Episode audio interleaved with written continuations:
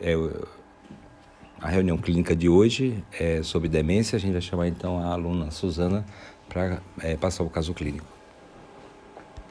Bom dia a todos. Então vamos hoje conversar um pouquinho sobre um caso clínico de demência, como o doutor apresentou. Paciente NR, 62 anos, ele é analfabeto, ex-agricultor, ex-pedreiro, casado, procedente de Capanema, mas ele reside em Planalto na mesma residência há 30 anos. Ele foi encaminhado ao serviço devido a um esquecimento. A história foi coletada com o auxílio da esposa que o acompanhava em consulta.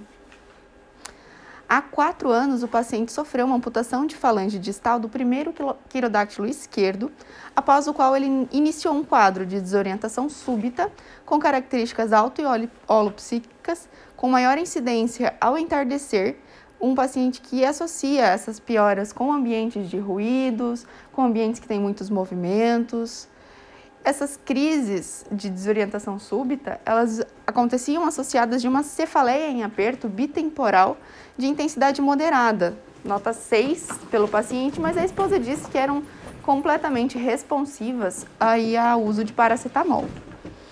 A princípio, as crises tinham uma duração média de 40 minutos em que o paciente permanecia desorientado e que ele não conseguia se localizar ou reconhecer o ambiente.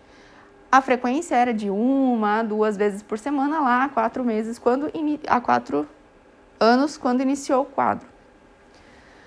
Há dois anos, após uma infecção por Covid-19, então, o paciente evoluiu com uma duração de 90 minutos de cada crise e a frequência era diária. A esposa relatou que é difícil quando falha um dia. Ele não reconhece mais nem mesmo a própria esposa ou a residência, que é essa que ele mora há 30 anos é, não reconhecer a residência não no sentido de não saber que está em casa, mas no sentido de não saber para onde ir quando ele quer ir ao banheiro, ir à cozinha, ir à sala. Ele não consegue se localizar dentro do domicílio. As perdas de memória já não estão mais restritas aos períodos de crise. O paciente agora esquece, é, durante o período fora da crise também, nomes e rostos, esquece o gás ligado, a luz acesa, a porta aberta. Se está fora de casa, não consegue voltar, se está dentro de casa, não consegue sair. Apresenta também uma perseveração de ideias, ele pergunta várias vezes a mesma coisa. Ele perde a memória instrumental. Um paciente que era agricultor, então não consegue mais carpir um lote, como ele referiu. Ele começa indo em linha reta quando ele vê ele esqueceu metade do, do terreno, não fez o que deveria ter sido feito. Como pedreiro, ele não sabe mais como pregar ou como fazer o nivelamento de uma viga, de um chão. Ele não consegue sequer abrir a própria jaqueta durante a consulta, ele precisava tirar a jaqueta, ele teve que. Ele ficou olhando assim pro, pro objeto e ele não conseguia tirar. Ele teve que olhar para a esposa e falar: Eu não sei o que fazer com isso. E aí ela retirou a vestimenta dele. A esposa nega que ele apresente qualquer quadro de agressividade ou uma mudança comportamental súbita. Ele não teve alterações alimentares, ele tem uma ingestão abundante de vegetais e leguminosas. O paciente nega alucinações. Ele não apresenta nenhuma comorbidade, ele não é hipertenso, ele não é diabético. A história patológica pregressa não há, apesar daquela da amputação que já foi relatada e da cefaleia, ele não tem nenhuma outra é, intervenção é, médica prévia. Ele é exposto, então, a agrotóxicos nos hábitos de vida e ele é ex-tabagista. Ele passou, parou há 23 anos e a carga tabágica desse paciente é de 21 maços ano. A história patológica familiar é que o pai foi falecido por uma neoplasia prostática. Quando a gente pergunta sobre a mãe, ele diz que a mãe está viva e passa bem. Ela tem 84 anos, é lúcida e mora sozinha. Ao exame neurológico, mais especificamente, as alterações foram, uh, o segundo par, uma redução, então, da acuidade visual.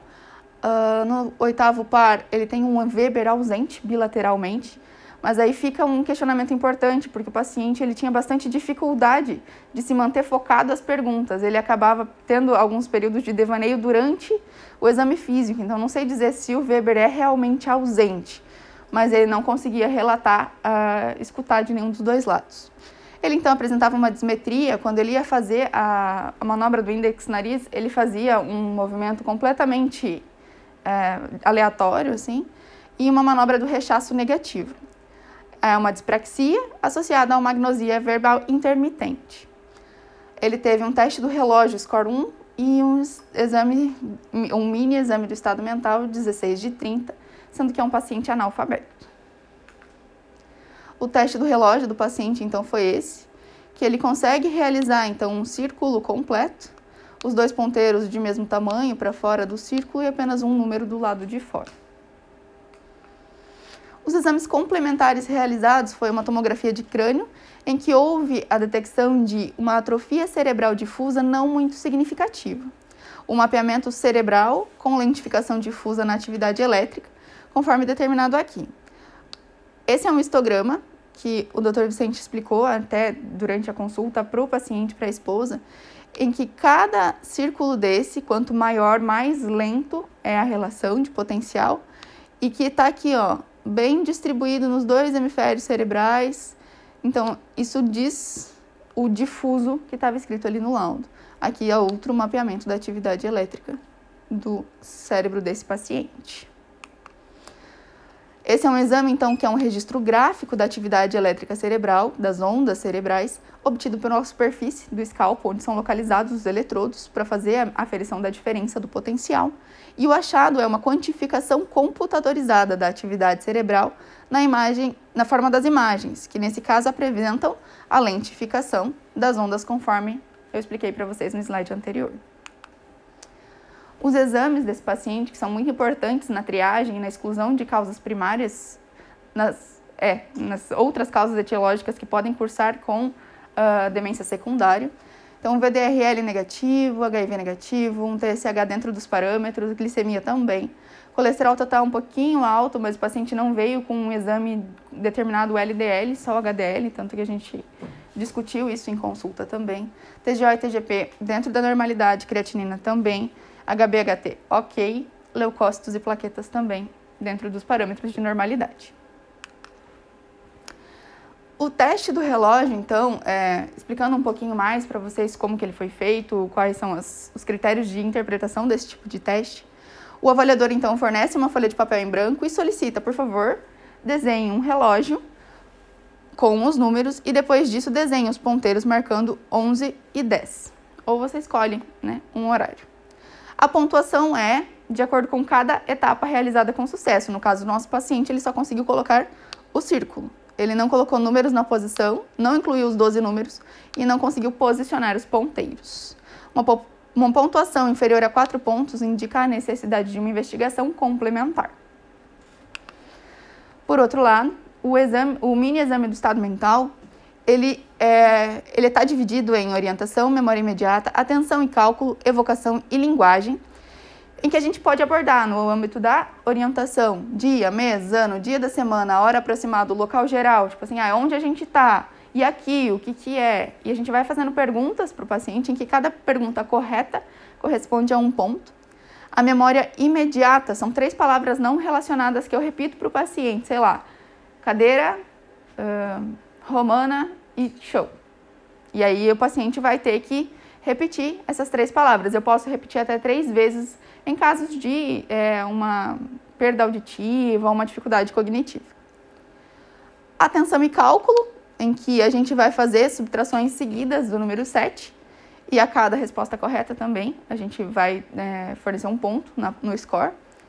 A evocação, quais são as palavras que foram ditas anteriormente, para ver se o paciente ainda lembra do que foi pedido. E a linguagem, a gente pede para nomear objetos, repetir frases. O, o mini exame do estado mental que o doutor me forneceu como uh, referência para fazer né, com o paciente é nem aqui, nem ali, nem lá. Então é uma frase de baixa complexidade que ele teria que repetir. Obedecer alguns comandos, ah, pegue a régua, levante da cadeira, né? Pegue alguma coisa no chão, em que cada fase do comando é pontuado, ler, escrever uma frase e copiar um desenho. De, é, o desenho sugerido é esse de dois pentágonos sobrepostos, em que a pontuação se dá por haver dois pentágonos e ter essa intersecção com uma figura de quatro lados.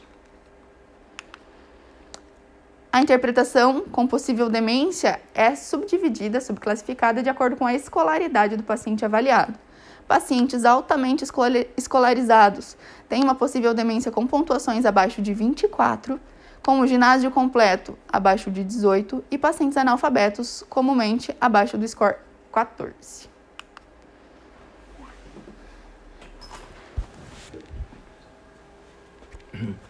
Alguém tem alguma dúvida? Alguém quer perguntar alguma coisa? Qual foi o score do paciente Foi. Uh, o relógio 1 e no minimento 16 de 30. É, é, doutora Samira? Falou alguma coisa? 16, né? Ué? Eu falei o resultado do exame. É. Bom, então uma coisa que a gente tem que, que tem que entender é, primeiro, assim, um paciente de 62 anos de idade, é um paciente assim que está é, um pouco abaixo que a gente for observar na literatura. Né? É, esses testes que a gente faz, que é o minimento ou o teste do relógio, são testes fáceis. Vocês pode ser feito em qualquer é, serviço que que a gente consiga é, onde você tem uma folha de papel, uma caneta então, assim, é, funciona como screening, assim, até nessa avaliação. É, uma avaliação mais precisa, a gente teria que fazer testes neuropsicológicos, que é feito com, a, com a, uma psicóloga, que ela, ela faz toda uma, um, uma avaliação é, permenorizada de, de, de, da atenção, da linguagem, da, do cálculo, e dá bem detalhado isso aí, só que infelizmente no sistema que a gente se encontra público elas não, não, não tem quem faça isso, ah, fica bem complicado. Que aí eu vejo aqueles pacientes borderline, que a gente fica naquela, será que tem, será que não tem? Né? É, o importante desse paciente é que as perdas dele foram bem gritantes, né, do universo no qual que ele vivia, que ele vive, né, e em relação ao trabalho que ele executa. Né? Então é, é uma queixa cada vez mais frequente, é uma queixa que vocês vão em, em área básica é, deparar frequentemente e é um tipo de recurso para você já, já encaminhar. Né? Antes é, dos exames né, que, que, que foram feitos, então esses exames de sangue, aqui só faltou vitamina B12 né, que estava junto, É, então a gente tem que lembrar, é, tem uma, uma, bateria de exames, é um screening para demência. Do mesmo jeito que você faz essa avaliação do minimento, o teste do relógio, a tomografia, o mapeamento, tudo são mecanismos de auxílio diagnóstico. Ele não, não existe um diagnóstico patognomônico. A gente já viu até essa semana no ambulatório um paciente que tinha alterações na tomografia, com, com sinais de atrofia, com, é, e que nessa, ele não tinha nenhuma, nenhuma perda. Então não é, não é uma coisa assim que você tenha é, é, é patognomônico. Hoje em dia a gente tem, tem recursos melhores para você detectar, como o PET scan e o SPET scan também. Então o que você vai observar o que a o metabolismo da glicose é, cerebral e identificar a, a, a perda dessa, é, desse quadro é, dessa visualização desse, desse segmento, que também é um outro recurso, mas é um exame caro, indisponível, só em grandes centros.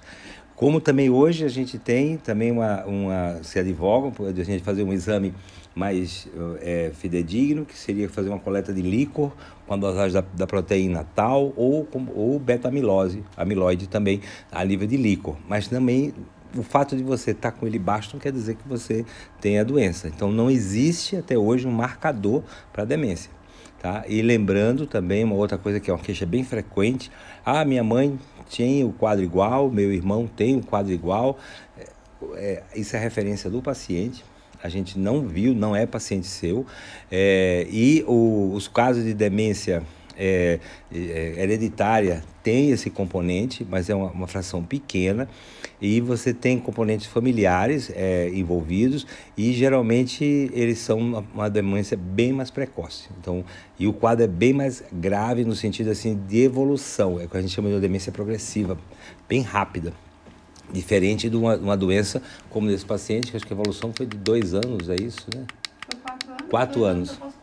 É, isso, e tem esse outro fator também agora que a gente vê pós-pandemia, que é o, o, o Covid, é, que ele tanto é, traz o, as, as queixas mais comuns do ponto de vista neurológico do pós-Covid, a cefaleia e o déficit cognitivo. O paciente já tinha, já vinha e houve um agravo pela, pela doença. Foi, inclusive, é, um trabalho da doutora Samira, que foi do, do TCC, né, de uma, de uma aluna é, foi esse ano, foi? Ano passado?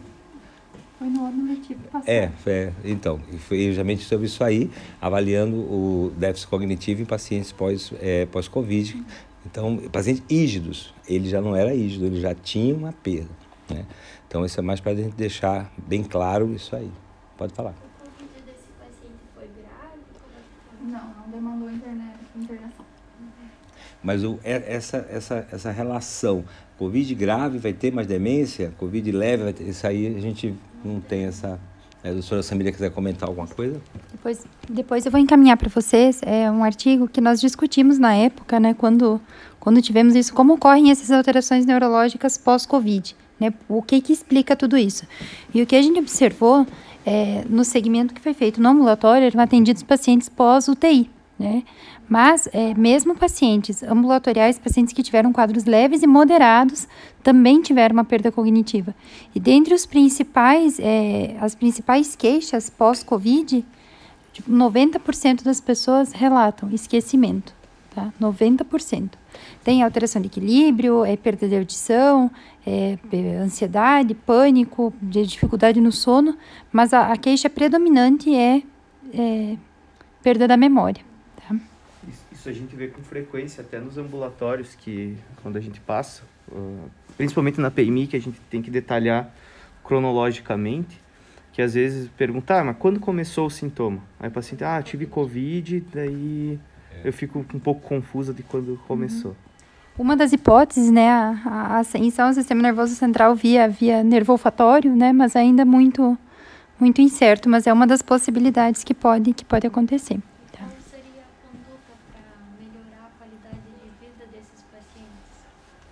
Você fala desse paciente ou, ou do pós-Covid? É, o, o, o, que a gente, o que se advoga bastante é a reabilitação cognitiva, né, que é feito com um psicólogo, sob intermédio de exercícios, testes, programação, metas. Tem, um, tem uma, um, uma série de, de atividades que é preconizado nessa reabilitação. Só que é aqui fica difícil. Cascavel tem, em Cascavel tem grupos que fazem.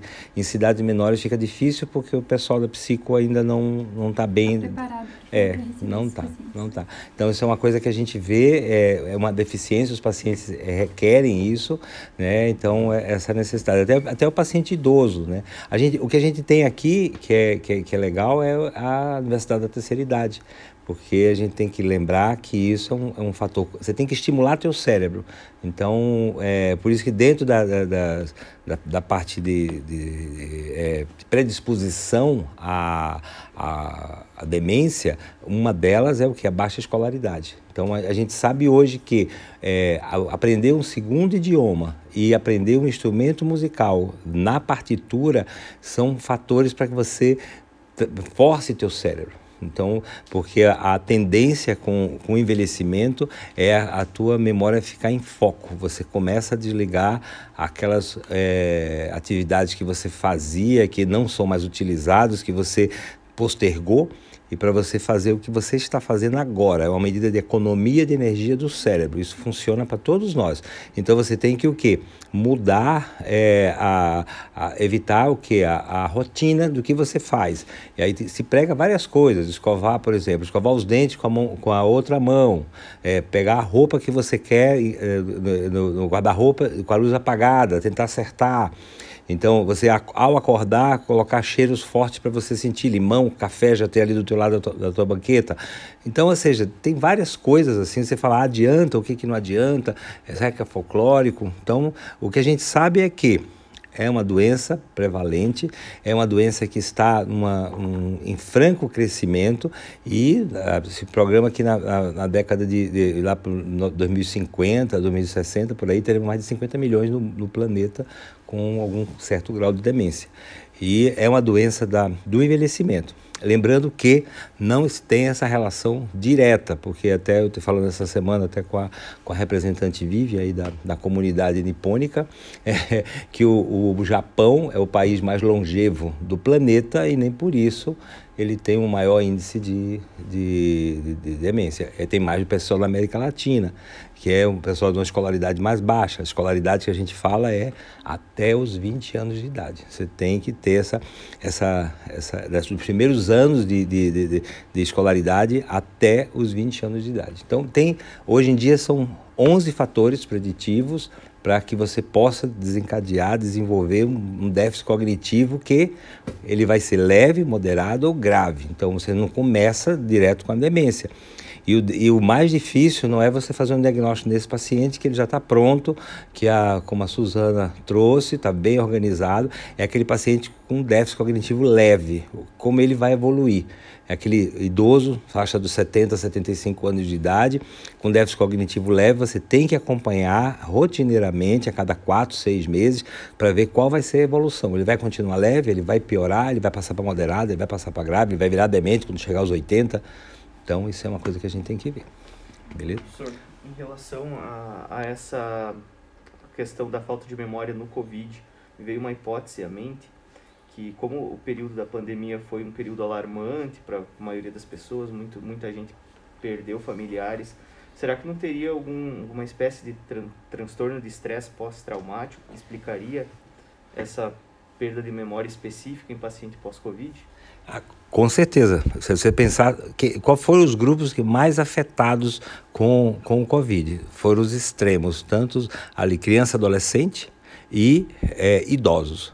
O idoso, porque já existe uma perda natural da, da idade, já existem as perdas afetivas da idade, e aí com isso ele foi no início, inclusive, é, era uma, um, um, grupo que foi é, pego de primeiro e, e trancado eles em casa. Muitos idosos fugiam de casa porque eles queriam caminhar, eles queriam se encontrar, eles queriam fazer atividade, porque para eles uma semana, um mês significa o último momento de vida. Então, eles não querem ficar confinados. Então, isso com certeza foi um fator. E também, por outro lado, os adolescentes, porque como eles é, andavam aos pares e viviam é, juntos, eles tiveram que parar isso aí. Então, se a gente for ver trabalhos, a gente vai ver que são esses dois grupos mais afetados pelos, pela, pela, o confinamento a, a obrigado devido à Covid. Depois a gente viu que não é só o grupo de idosos e tal, blá, blá, mas a, no início eles eram assim, pega o idoso e prende. Então o idoso era quase, é, viu quase uma fobia contra o idoso e de, de, de, trancar ele dentro de casa, de prender ele numa cadeia, disso e aquilo, aquilo. Então isso é, uma, é, um, é um fator, lógico, né, que você é, limita a qualidade de vida. Tudo que você limita, um estresse, pós-guerra a gente viu isso né, acontecer, teve vários, várias situações né, pós-guerra, então, ou seja, todas essas, essas ocorrências levam esses fatores pós-traumáticos, pós, é, pós com certeza que entra como uma, uma situação, não só pela doença. Entendeu? Então, isso aí, não, é, o indivíduo nem teve o contato né, com, a, com, a, com a com o Covid, mas teve uma perda é, também. Por isso que daí abre a dicotomia. Será que é uma causa orgânica pelo neurotropismo ou se é psicológico? É, tem as duas. Lembrando que é uma doença nova, a gente está vendo agora, a gente está começando a ver os casos pós-Covid. Então a gente começa a delinear o, o, o, o que acontece. Por exemplo, você, um outro caso, você fala é pós-Covid. é temporária, é permanente, é definitiva. Então tem, tem muitos estudos vendo a partir disso aí. Então é tudo muito novo, ninguém sabe direito. A própria perda de, do, do, do olfato, do cheiro, quanto, do, quanto tempo vai permanecer isso? Não se tem nenhum, nenhum déficit, nenhuma história. A mesma coisa com os déficits cognitivos. É tudo é, muito, muito novo. Então, como novo, a gente tem que aguardar e ver o que vai acontecer coisa muito simples. O próprio isolamento social é um importante fator de risco no desenvolvimento Nossa. de demência pelo, pela supressão de algumas funções cognitivas. Você não tem mais que conversar, elaborar uma história, alguma coisa assim.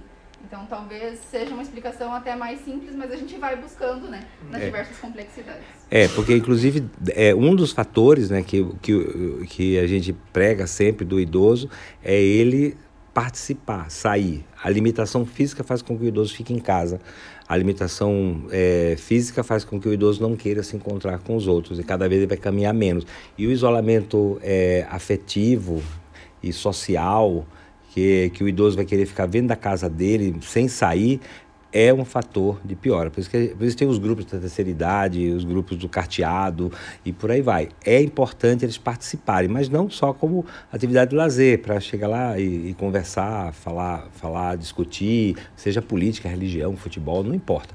Mas assim, participar. Por isso que um do, também outros fatores dentro da linha preditiva, que até a Suzana comentou aí, que é a alimentação. A alimentação mais balanceada, mais folhas verdes. É, ou essa semana teve um paciente que, que queria, que, acho que era ela, ele não lembro, mas queria uma suplementação alimentar porque ele, eu acho que foi com o paciente da Vívia, né? É, então, não adianta a suplementação, é, é no prato. Tem, a suplementação não se iguala a você ter um prato com, com folhas verdes que a gente sabe que tem um fator de melhora. E por aí vai. São 11 itens que a nova é, eram 9, agora passaram para 11. O déficit auditivo também, que até que a Suzana comentou durante o caso, aí também é um fator. O paciente que escuta pouco, ouve pouco, conversa pouco, se interage pouco.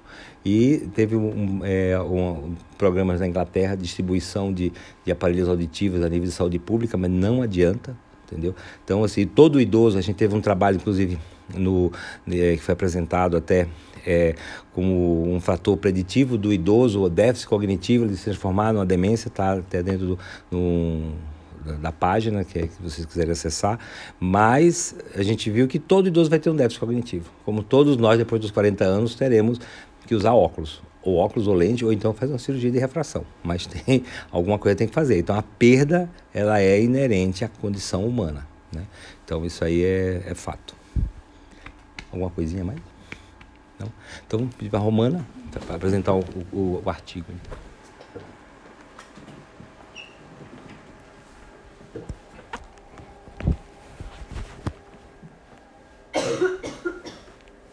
Então, bom dia a todos. Eu sou a Romana. Eu vou apresentar então sobre o artigo Desafios no Diagnóstico de Demência, os insights do workshop de Demência Reino Unido Brasil.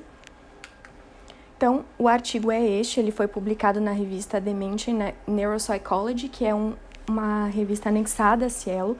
Ele foi publicado em setembro de 2020. Os autores são, então, Victor Khalil et al., que é uma colaboração de diversos autores, tanto britânicos quanto brasileiros. Então, iniciando com a introdução ao artigo, é esperado nas próximas décadas um aumento na prevalência de demência. É, por isso, os sistemas de saúde eles precisam ter mais recursos para fornecer esse diagnóstico e também para dar suporte ao tratamento desses pacientes. O grande problema é que isso esbarra na, no desenvolvimento socioeconômico, principalmente dos países com desenvolvimento mais baixo. Então, qual que é a alternativa para tentar resolver isso? Através do compartilhamento de experiências e de práticas com outros estados ou países, visando ter maiores colaborações e criar soluções viáveis. E é nesse sentido que o workshop Demência Reino Unido Brasil foi realizado na cidade de Belo Horizonte, Minas Gerais, entre as datas de 25 e 27 de julho de 2019. Qual que é o objetivo desse artigo? Então, esse artigo ele vai resumir quais foram os pontos tratados na discussão, né, durante o workshop sobre esses desafios no diagnóstico da demência, tanto no Brasil quanto no Reino Unido. Além disso, ele vai tentar propor algumas soluções para melhorar a avaliação e o reconhecimento da demência e reduzir os erros do diagnóstico. Então, no Brasil, a gente sabe muito bem que é um país que possui uma extrema desigualdade econômica, onde a gente tem, de um lado, metrópoles ricas e cosmopolitas, e do outro lado, a gente tem comunidades pequenas, indígenas ou comunidades remotas, e esse acesso à saúde, então, ele se torna muito desigual, principalmente na área primária e terciária, que seriam os acessos aos especialistas e isso gera uma dis diferente disponibilidade diagnóstica e recursos diagnósticos para esses pacientes. A gente já consegue ver isso nas grandes cidades, diferenças entre áreas periféricas versus bairros mais ricos, onde esses pacientes costumam a ter um acesso à saúde mais fácil. No Brasil, a gente não tem estudos de base populacional sobre a demência. A gente tem alguns estudos pontuais feitos em regiões mais ricas do país, de maior desenvolvimento socioeconômico. E por conta disso, a gente tem no Brasil se estima que 77% das pessoas que têm demência não sejam diagnosticadas, o que é uma contraposição ao que existe no Reino Unido, onde cerca de dois terços dos pacientes recebem um diagnóstico formal de demência. Então, essa situação no Reino Unido, começando a abrir um pouco mais, ela, ela é muito diferente da situação brasileira, né? E como que eles atingiram essas metas de diagnóstico? Hoje, cerca de 850 mil pessoas vivem com demência no Reino Unido, e isso, esses diagnósticos melhoraram a partir de 2009, quando o governo, junto com o NHS, que é o Sistema de Saúde Público do Reino Unido, ele fez um, um programa de estratégia nacional de demência que aumentou o número de, de diagnósticos, certo? E isso foi feito através das clínicas de memória que já existiam no país porém elas foram ampliadas em número e também em número de profissionais. E essas clínicas de memória é para onde os clínicos gerais no sistema público eles encaminham os pacientes suspeitos de demência. Lá eles recebem um diagnóstico, eles também recebem o tratamento e o suporte. Ele é feito exclusivamente por encaminhamento e dentro dessas clínicas de memória a gente tem diversos especialistas. Quais são os problemas no Reino Unido hoje? A gente tem o sistema público também sobrecarregado, a gente tem uma escassez de profissionais e a gente tem então um diagnóstico e suporte de demências vascular que ainda precisa de melhorias. Nessas clínicas de memória não se enquadram pacientes que tenham demência de origem vascular, por exemplo, fruto de um AVC, tá? Então, ali eu coloquei um fluxograma de atendimento bem simplificado, vou falar para vocês. Como eu já, já citei, a primeira etapa seriam os clínicos gerais, que é como eles chamam lá no Reino Unido. Esses clínicos gerais na atenção primária, eles vão rastrear, então, os pacientes com suspeita de diagnóstico de demência, vão encaminhar isso para as clínicas de memória, onde esses casos suspeitos vão ser diagnosticados e após isso eles vão acompanhar com especialistas, né? Psicólogos, psiquiatras, geriatras, neurologistas e etc. No Brasil e no Reino Unido, a gente tem problemas em comum, como por exemplo as listas de espera muito longas, um acesso mais difícil para pessoas que vivem em lugares distantes, né, em um acesso em, em áreas remotas e uma demora para se chegar no diagnóstico de demência, o que nem sempre é um fator negativo, porque a gente precisa excluir vários diagnósticos para chegar nesse diagnóstico final. Então, alguns desafios no diagnóstico de déficit cognitivo e demência na atenção primária. O generalista, tanto no Brasil quanto no Reino Unido, ele vai atuar como a porta de entrada do sistema. Então, ele vai ser responsável pelo rastreio desses pacientes com suspeita diagnóstica de demência ou de déficit cognitivo. Para isso, ele sempre precisa ter em mente que é descartar as possibilidades de causas reversíveis de declínio cognitivo. Então, fazer a exclusão de infecção, de distúrbios metabólicos e de depressão, tá? Lembrando sempre que um diagnóstico incorreto ou presuntivo muito rápido, sem a avaliação adequada, ele pode causar danos psicológicos é, e físicos até nesse paciente. Por isso é muito importante que a gente faça o diagnóstico diferencial de outras imitações de demência, principalmente de causas reversíveis, que o tratamento vai ser muito distinto. Então, o diagnóstico de formas raras de demência, que seriam as formas não demenciais do Parkinson, a doença frontotemporal e a afasia progressiva primária, elas são muito mais demoradas, porque a gente tem menos especialistas e menos centros especializados nesse diagnóstico. Quais são os desafios, então, na triagem desses pacientes? Bom, a gente tem alguns problemas no diagnóstico na atenção primária brasileira, a gente precisa enfatizar eles. A maioria dos, dos profissionais não tem conhecimento ou treinamento adequado para aplicar os testes é, de rastreio para esses pacientes com demência. Tá? Então a gente tem um problema na triagem cognitiva. Junto com isso, a gente tem uh, consultas de, muito, de, de, duração muito curta, às vezes de 10 minutos, o que não é tão diferente do que acontece no Reino Unido. E por conta desse curto espaço, a gente não consegue aplicar testes cognitivos mais elaborados sendo que os testes mais curtos e mais simples, eles são mais adequados para a realidade brasileira. Além disso, a gente tem um acesso muito limitado a neuroimagens dentro do SUS, né, principalmente para a realização de ressonância magnética, de tomografia de, to de tomografia de crânio. Esses pacientes podem aguardar meses e meses e meses na fila. No desafios comuns do Brasil e do Reino Unido.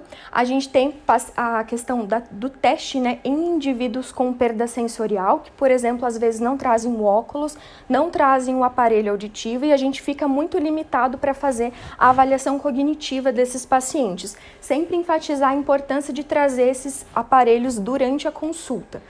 Ali no ambiente, a gente também tem uma dificuldade, precisa se manter esse ambiente tranquilo e longe de distrações para facilitar o diagnóstico desse paciente.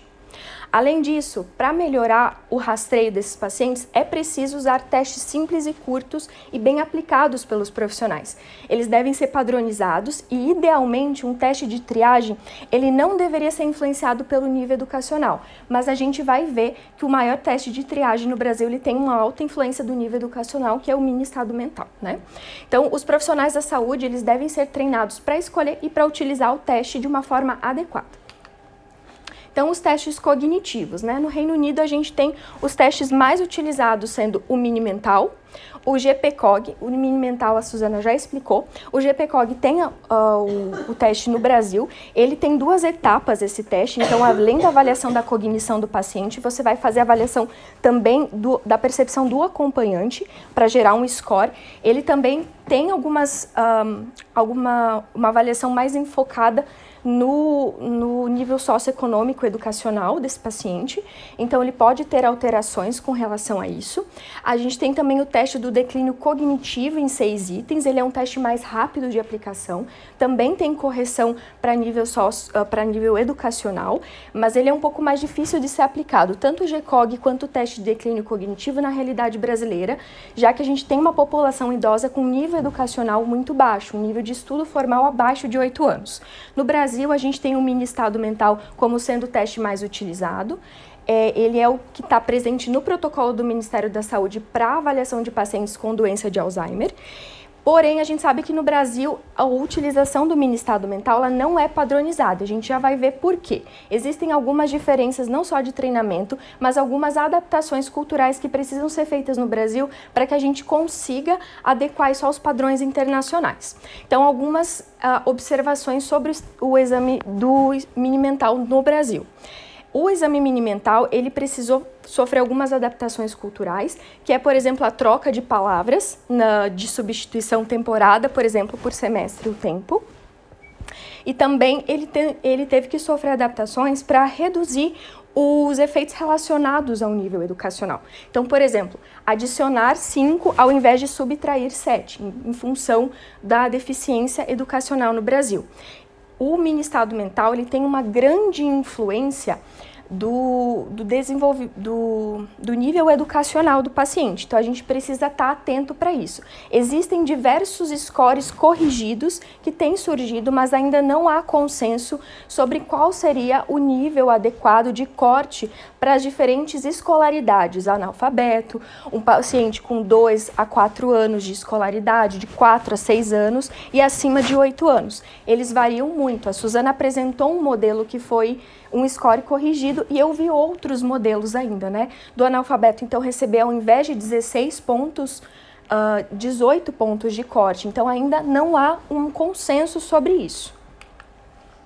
Então, os testes cognitivos, os desafios na triagem dos testes cognitivos seriam administrar esses testes cognitivos em tempo curto, menos de 10 minutos. Para isso, a gente pode utilizar, abrir mão de diversos tipos de teste, tanto o mini mental pode ser feito com um bom treinamento, quanto o MOCA, que é um teste também cognitivo que não foi citado aqui, mas ele é um teste muito utilizado por geriatras e por neurologistas para avaliar o déficit cognitivo, só que ele leva em conta o nível uh, educacional do paciente também. Mas existe uma simplificação dele que o artigo cita que seria talvez interessante para ser utilizado.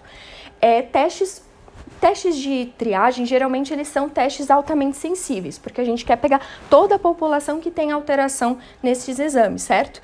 Porém, eles acabam tendo uma menor especificidade, o que gera um número alto de falsos positivos e um encaminhamento muito alto desses pacientes que muitas vezes não têm o diagnóstico de demência para um serviço terciário. Isso pode acarretar o aumento dos custos dos serviços de saúde. É por isso que a gente precisa adaptar o uso desses testes para um, é, situações mais específicas dentro do contexto da realidade brasileira. Quem deve rastrear e quem deve diagnosticar? Então, no Reino Unido, a gente tem uma triagem cognitiva dos pacientes feito por diversos profissionais. Então, enfermeiros, médicos, psicólogos, terapia ocupacional. No Brasil, a gente tem uma outra realidade. Somente os médicos aqui são treinados para serem uh, para diagnosticarem e rastrearem esses pacientes. O diagnóstico no Reino Unido continua sendo feito por especialistas e aqui no Brasil também. Lá a gente tem um problema com o uso de scores incorretos, tanto na prática clínica quanto na pesquisa. E no Brasil se sugere muito a questão do treinamento de outros profissionais, já que somente os médicos seriam os, uh, capacitados hoje para realizar o rastreio e o diagnóstico. Então, talvez habilitar outros profissionais da saúde para o rastreio desses uh, pacientes também com os testes, ok? Uma sugestão seria os agentes comunitários serem treinados para usar este teste, que é um teste de uso de, com uso de escalas, que é o IQ Code. Eu não encontrei ele traduzido em português, mas ele é um teste para triagem de doença de Alzheimer bem simples de ser feito ok? Então, poderia se treinar os, os agentes comunitários para, para rastrear possíveis pacientes com doença de Alzheimer e encaminhar ao serviço público de saúde. Alguns problemas, então, que a gente encontra dentro da realidade brasileira no rastreio e no diagnóstico. Uh, os, os, médicos generalistas ou clínicos médicos em geral, eles têm uma falta de confiança para o diagnóstico desses é, desses pacientes, certo? Tanto pela falta de conhecimento quanto pela falta de treinamento. Muitos, muitos deles desconhecem os protocolos e as diretrizes que a gente tem no sistema público de saúde para avaliar queixas de pacientes com alterações cognitivas, alterações na memória. Então, alguns problemas na realidade brasileira é, além desses já citados, seria uma pouca disponibilidade desses especialistas. Então, a gente tem poucos especialistas no SUS, os neurologistas, psiquiatras e geriatras, e isso é ainda pior em cidades menores ou áreas rurais, que o acesso ainda é mais difícil, o encaminhamento é demorado, a consulta demora muito para ser realizada e também os exames para diagnóstico desses pacientes. Então, ele sugere no artigo que para pacientes em áreas muito remotas de acesso, cujo o diagnóstico pode ser demorado, acesso ao profissional pode ser demorado, o uso da telemedicina para rastrear esses pacientes. Além disso, ele também sugere um teste de rastreio cognitivo feito por telefone, que seria entrevista telefônica para o estado cognitivo, que infelizmente não é utilizada no país. Então, desafios no diagnóstico de comprometimento cognitivo e de demência em populações com baixa escolaridade e imigrantes. Então a gente tem os estudos sobre demência, geralmente eles são realizados em países desenvolvidos. Isso é um problema, porque lá é muito raro indivíduos que tenham menos de 5 anos de estudo formal, o que não é a realidade brasileira nossa, onde a maior parte da população idosa teve uma baixo, um baixo nível de escolaridade, então um poucos anos de escolaridade. Os testes mais utilizados, então, são aqueles que mais precisa de desenvolvimento é, cognitivo no aspecto educacional, que seria o Mini Mental e o MOCA. E isso gera um problema muito grande, porque como a gente não tem um ponto de corte adequado para o desenvolvimento e para os anos de estudo desse paciente, a gente pode ter vários diagnósticos incorretos. E isso uh, pode ser solucionado através de outros exames ou exames adaptados, como o MOCA Basic, que eu já falei para vocês, que é uma adaptação desse exame tentando tirar essa questão educacional né, tentando focar de uma forma mais simplificada para a avaliação desse paciente, e a bateria cognitiva breve, que tem crescido muito o uso dela no Brasil, que é a apresentação de imagens para o paciente, se retira, depois se apresenta novamente, depois faz uma distração com o paciente, por fim apresenta aquelas imagens junto com outras imagens e vê como qual, qual vai ser o nível de memorização desse paciente. Então, no Reino Unido, a gente tem alguns problemas que aconteceram em função da imigração. O primeiro desses problemas, e mais importante, é que os profissionais da saúde não são capacitados a reconhecer é, os diagnósticos de forma precoce nesses pacientes imigrantes porque eles não conhecem as diferenças socioculturais. Então, é difícil para eles verem essas diferenças, esses pormenores e, di e diferenciarem diferentes a alterações em grupos de pessoas de uma cultura muito distinta, o que atrasa o diagnóstico e atrasa também o início da, me da medicação desses pacientes. No Brasil, a gente tem uma outra realidade. O nosso problema é a baixa escolaridade e a pobreza, que são os principais desafios que a gente tem dentro da nossa realidade. Esses pacientes eles têm o um maior risco de desenvolver a demência e uh, propor proporcionalmente eles têm um menor acesso aos serviços de saúde, o que gera um grande problema, principalmente em, em lugares muito remotos de acesso.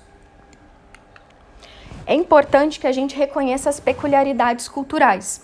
Por exemplo, é, a demência muitas vezes pode ser vista pelos pacientes com um estigma de um, com questões religiosas e também com questões punitivas, como se fosse uma punição divina esse paciente desenvolver a demência. Além disso, ele pode ter um cunho pejorativo. Para alguns pacientes é muito difícil ouvir a palavra demência, falar que algum parente está com demência. Isso pode atrasar muito a procura desses pacientes para serem diagnosticados. Por isso, os agentes comunitários têm um papel muito importante nisso, porque como eles conhecem e são mais próximos é, culturalmente da população local, eles podem ter um contato maior e compreender melhor essa realidade. Por isso que o, o treinamento deles para a realização de testes de rastreio poderia ser muito importante para que a gente conseguisse diminuir esse subdiagnóstico tão expressivo que a gente tem no Brasil. A educação e a formação dos profissionais da saúde é fundamental. Então, treinar esses profissionais, uh, tanto os médicos quanto também não médicos, para identificarem pacientes que tenham alguma restrição cognitiva, apesar do baixo nível é, de educação, certo? Além disso, é importante a conscientização da demência entre a população em geral, através de novelas, redes sociais e campanhas nacionais, conscientizando essa população sobre a importância de reconhecer a diferença entre um envelhecimento fisiológico e um envelhecimento patológico, que é o caso da demência. Então, a abordagem clínica versus a abordagem biológica da demência. Nos últimos anos, com o surgimento do líquor, do, da medida do líquor céfalo-raquidiano e dos biomarcadores de neuroimagem, a gente teve uma mudança muito grande na perspectiva da avaliação desses pacientes com demência. Então, o surgimento desses novos biomarcadores, eles geraram uma mudança na perspectiva de uma doença diagnosticada apenas clinicamente para ela ter um componente biológico. Qual foi o problema disso? Inicialmente esses marcadores eles foram usados apenas para fins de pesquisa. Porém, eles já com o passar do tempo, com a popularização e com a disponibilização deles em grandes centros, eles já foram disponibilizados para pacientes no geral serem é, triados com esses, é, com esses, com essas alterações, certo? O estudo IDEAS, ele mostrou a presença de am imagens amiloides em exames de PET-CT. Porém, para diagnosticar pacientes com transtorno cognitivo leve, certo? Porém, não há evidências que os medicamentos utilizados para o Alzheimer eles sejam mais eficazes nesses pacientes que têm marcadores biológicos. Então, a presença desses marcadores biológicos é, não indica um prognóstico melhor ou um desfecho distinto.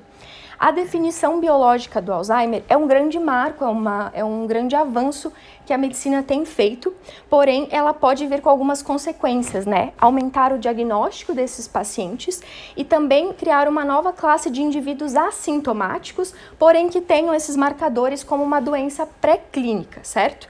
É uma possibilidade de intervir nas fases precoces da doença, mas a gente vai ver que também é um problema, como depois eu vou relatar para vocês. Então, no Brasil, a gente sabe que os pacientes com queixa de memória são triados lá na triagem cognitiva. Quando a gente tem a suspeita né, de um quadro demencial, é importante é, quantificar como que essa queixa de memória acontece, descrever ela corretamente e encaminhar esse paciente para a realização de exames, a tomografia ou a ressonância magnética e os exames de sangue que a Suzana mostrou alguns também. Isso é importante para excluir as causas de demência que são reversíveis, certo?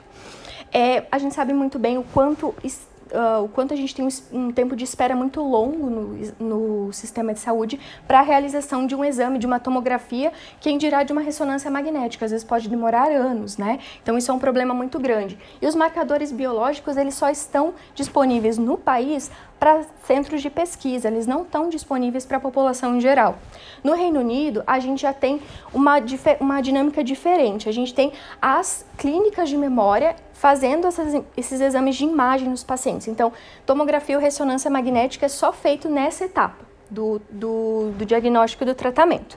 E lá eles não têm uma solicitação costumeira ou rotineira, apenas a gente tem uma progressão muito rápida dos sintomas ou se suspeita de um subtipo de demência diferente seria beneficiado com o exame de imagem. Do contrário, eles não fazem. Então, os biomarcadores, como eu falei, foram um grande avanço, né, que aconteceu na medicina nos últimos anos, porém eles ainda carecem de um, uma padronização melhor. E isso pode aumentar o número de falsos diagnósticos. Além disso, a gente tem os testes genéticos, que também surgiram nos últimos anos para identificar formas hereditárias da demência, certo? São os indivíduos de alto risco. É, porém, eles ainda estão restritos a centros universitários e não estão disponíveis para a população. Então, finalizando essa questão da abordagem clínica versus a biológica, a gente tem um grande problema com isso. Apesar de a gente ter tido um avanço muito grande com, essas, com esses marcadores biológicos, em exames de neuroimagem, a gente tem um problema de rotular indivíduos assintomáticos em fase pré-clínica como tendo a doença, carregando o rótulo e o estigma. Nem sempre com a possibilidade de desenvolver de fato um comprometimento cognitivo durante a sua vida. E isso pode implicar em um aumento com gastos de saúde, já que esses biomarcadores, testes genéticos e exames de imagem são caros. Além disso, esse paciente pode ser submetido a tratamentos com efeitos adversos, sem contar as implicações bioéticas que podem acontecer por iatrogenia nesses pacientes. Então, como o diagnóstico afeta o paciente e a família dele? Divulgação do diagnóstico e questões de estigma. Uma revisão sistemática divulgada, uh, realizada com diversos países e divulgada é, em grandes uh, portais de pesquisa, fala sobre a questão da divulgação diagnóstica. 90% dos pacientes que não, dos indivíduos que não têm a doença, gostaria de receber o diagnóstico. Já os pacientes com qualquer déficit cognitivo, somente 85% querem receber o diagnóstico de demência. No Reino Unido, é muito raro que o paciente peça para não ser divulgado o, o, seu diagnóstico, que a família peça para não ser divulgado, porém a realidade no Brasil é outra. Tá? No Brasil, apenas 58% dos familiares são a favor da revelação do diagnóstico, apesar da grande maioria deles querer saber que o paciente, esse familiar seu querido, tem a doença e apenas 45% dos médicos especialistas divulgam o diagnóstico aos pacientes. Então, no, no Brasil, a gente tem uma questão bem importante para a divulgação do diagnóstico de demência. Por que, que isso acontece? Bom, a gente vai ver algumas diferenças culturais que existem no Brasil, mas lembrando que a diretriz brasileira deixa isso muito livre para o médico conversar com o paciente e ver qual, qual seriam então as, as questões, os fatores regionais, individuais e culturais para divulgar isso ou não a pedido da família. E a pedido do paciente também, lembrando das questões bioéticas, né? Então, no Brasil, a gente tem um estigma muito grande ao redor da palavra demência, porque o, o declínio cognitivo ele é visto como uma parte normal do envelhecimento e a palavra demência muitas vezes é evitada de ser falada porque ela tem uma conotação muito negativa para essas pessoas, de cunho pejorativo.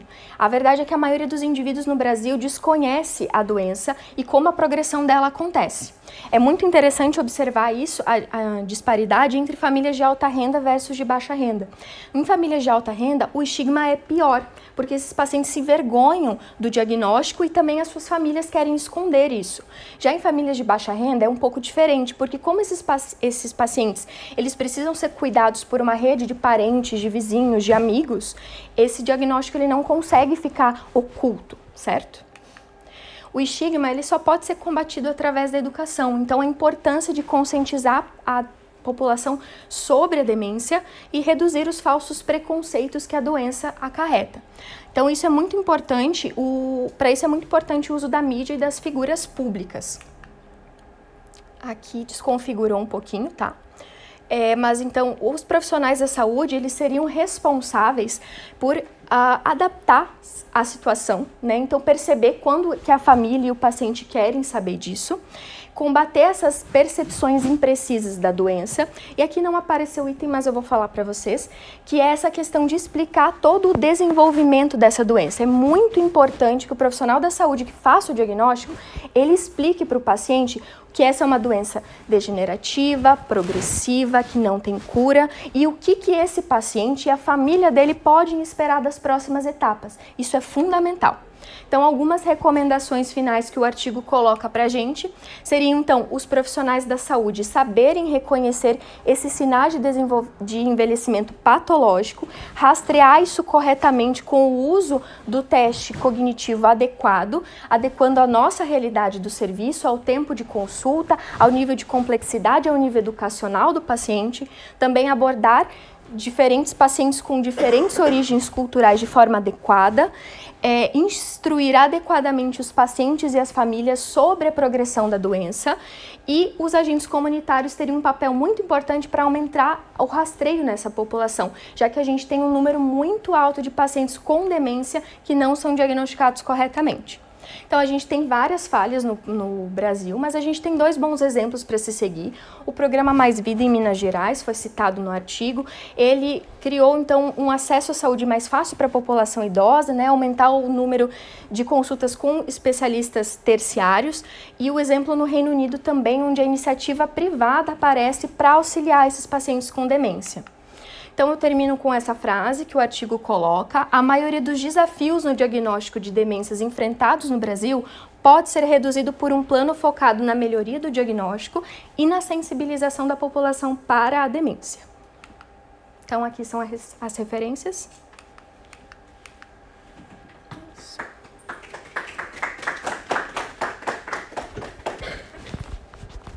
Alguém tem alguma questão, alguma dúvida? É, lembrando que a coisa, é, o artigo foi excelente, é muito bom, é, mas a gente tem que lembrar o seguinte: o grande problema que o artigo coloca, que também a gente vê, é o estigma da doença. Né? Alguns anos atrás, não tantos anos atrás, a gente tinha um estigma com relação à epilepsia, se achava que se você tivesse contato com a saliva do indivíduo epilético, você contrairia a doença. Então, contrairia Deus. Então, isso, é, isso criou um estigma que as pessoas tinham vergonha de dizer que eram epiléticas. E escondiam, e até inclusive quando iam a, até para conseguir emprego. E isso vem, a gente vem observando que com o passar dos anos isso vem modificando. E hoje a gente vê esse estigma com demência. Quando a gente fala demência, a gente sempre já pensa no indivíduo na fase final da doença. Aquele indivíduo que já está dependente total, que não consegue mais nem se vestir sozinho, que vai no banheiro, erra o, o que tem que fazer, que não sabe nem comer, que, que não consegue nem sair de casa. E a gente tem que tirar essa ideia dessa da demência tardia e sim na demência inicial, porque é esses pacientes que vocês vão pegar, é esses pacientes que vocês vão ver na, na área básica, é esse paciente que vocês vão pegar como primeiro diagnóstico. Lembrando que a desinformação médica é enorme com relação à demência. A gente vê aqui pela, pela, pela, pelo recebimento de pacientes que a gente observa no, no, no sistema público de saúde. Muitos médicos é, acabam iniciando o tratamento sem realmente o paciente ter uma demência, ou não iniciando o, o tratamento o paciente tendo a demência, ou não fazendo a, a investigação correta, o, o, o reconhecimento de, de, das demências reversíveis e outras, e outros causas. Então, a gente tem uma coisa que vocês têm que ter em mente, vocês amanhã que serão os médicos de família, que o modelo médico de família é baseado um pouco na, na, no médico de família do Reino Unido, só que na versão tupiniquim, então, é, acaba sendo. Tem um monte de, de, falhas, a gente sabe disso. É um programa super interessante do ponto de vista teórico, mas infelizmente o pro, grande problema que eu vivo falando e vou continuar falando, que é a não fixação do médico no interior. Você estando no interior, você estando com uma comunidade, tem que mapear a, comunidade, você tem que saber o que é, o universo, as doenças, o que está acontecendo ali, porque esse vai ser o primeiro médico que a, que a família e a comunidade vai, vai, é, vai levar. Lembrando também que o artigo comenta sobre as demências vasculares, que é uma demência que a gente tem que ter em mente, que é cada, é cada vez maior. Antigamente eu pegava muito poucos pacientes, cada vez eu estou pegando mais. É os pacientes não só pós-AVC, mas que têm é, que tem doenças vasculares cerebrais, infartos lacunares, que tem uma cardiopatia, que faz episódios de, de é, hipofluxo cerebral. Então, é, a, e o paciente às vezes não é um sequelado com um AVC, então isso tem que ter em mente porque esses pacientes, o tratamento dele não adianta. Então, porque o, a medicação que a gente tem hoje em dia para demência vascular é nula. Então, esse paciente, por isso que ele, ele, ele, ele separa, ele tira do, do, do, universo de demência. Né? Outra coisa também, quando a gente comentou ainda há pouco que a, do paciente sobre o teste do relógio, que é um teste fácil, eu volto a falar para vocês, porque vocês, quando você pede para o paciente para desenhar um relógio, ele tem, ele tem a busca da memória é, dele, a execução do, do, do, do que ele está se propondo, a maneira assim de, de, elaboração de como ele vai desenhar. O paciente às vezes para, ele fica analisando como ele vai fazer, que tipo de relógio é, só não pode ser digital né? Então, aí não vale a pena, né? Então, você tem que mandar fazer o relógio e dar a, uma folha grande em branco que ele vai fazer o tamanho que ele quer. Tem uns que fazem minúsculo, que mal cabe o número. Tem outros que fazem enorme relógio de parede, entendeu? Então, mas aí vocês, é, a liberdade é do paciente. Tá? E outra coisa também importante é você é, lembrar que, como a, a Romana comentou, o envelhecimento normal todos iremos envelhecer. Antigamente era, tinha, tinha um diagnóstico, hoje em dia não existe mais, né? que era a demência senil e a pré-senil. Então, não, não, não é porque o indivíduo envelhece que vai ficar demente. Entendeu? A demência é uma complicação da, do envelhecimento. Do mesmo jeito da osteoporose, todos teremos osteopenia. Nem todos teremos osteoporose doença. Então, tem que desmistificar. Se a gente não fizer isso, não se chega um diagnóstico e vocês amanhã futuros médicos de família, é, grande, a maior parte de vocês vão estar inseridos no programa, tem que ter isso em mente, tem que fazer o reconhecimento, tem que identificar o problema e fazer o diagnóstico preciso. Né? Não é vergonhoso dizer eu não sei, eu, eu, eu preciso de ajuda, manda, pede um contato, do que tratar errado ou maltratar, no sentido de não tratar. Né? É isso aí que eu queria deixar com vocês. Alguém quer algum, algum comentário? Tá.